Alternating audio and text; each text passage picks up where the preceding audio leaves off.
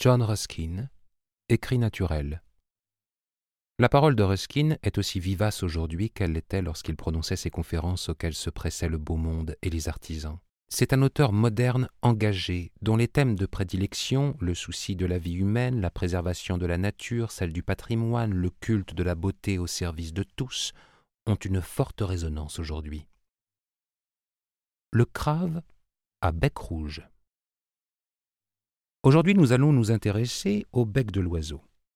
Après le corps et les ailes, la tête de l'oiseau doit être considérée dans sa totalité, car le bec est en fait un prolongement de la tête, et le caractère, les aptitudes et l'expression de l'oiseau dépendent essentiellement de la relation de l'œil et de la crête au bec. Mais le mode de vie de l'oiseau est plus sûrement indiqué par le bec, principal objet de cette conférence.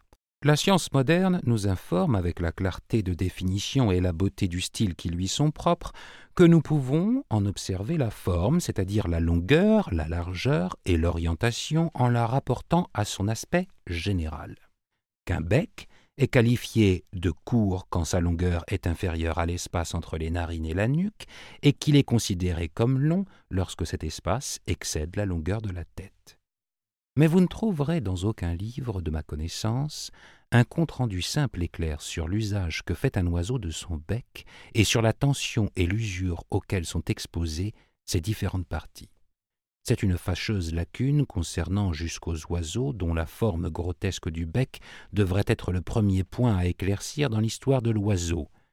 J'ai une large section d'ornithologie dans ma grande bibliothèque et ne puis découvrir, en dépit de tous mes efforts, pourquoi la spatule a un bec en forme de spatule, le petit pingouin un bec en forme de rasoir, ni pourquoi celui du macareux est côtelé et celui du calao en forme de corne. J'ai choisi l'exemple du crave essentiellement parce que, après l'aigle, c'était l'oiseau qui intéressait le plus les Grecs, celui qui relie le grand groupe terrestre des pies aux mouettes. C'est la corneille de mer d'Homère.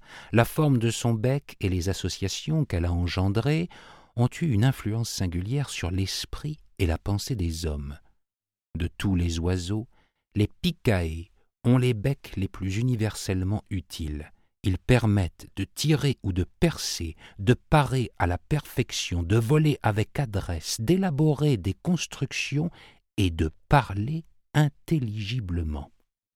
L'aigle n'arrive qu'à déchiqueter les chairs, il est incapable de produire une architecture digne de ce nom, ne sait pas converser, mais juste produire des cris. Le perroquet ne peut frapper, mais seulement pincer, tandis que la pie peut faire presque tout ce qu'elle veut et utiliser son bec comme bon lui semble.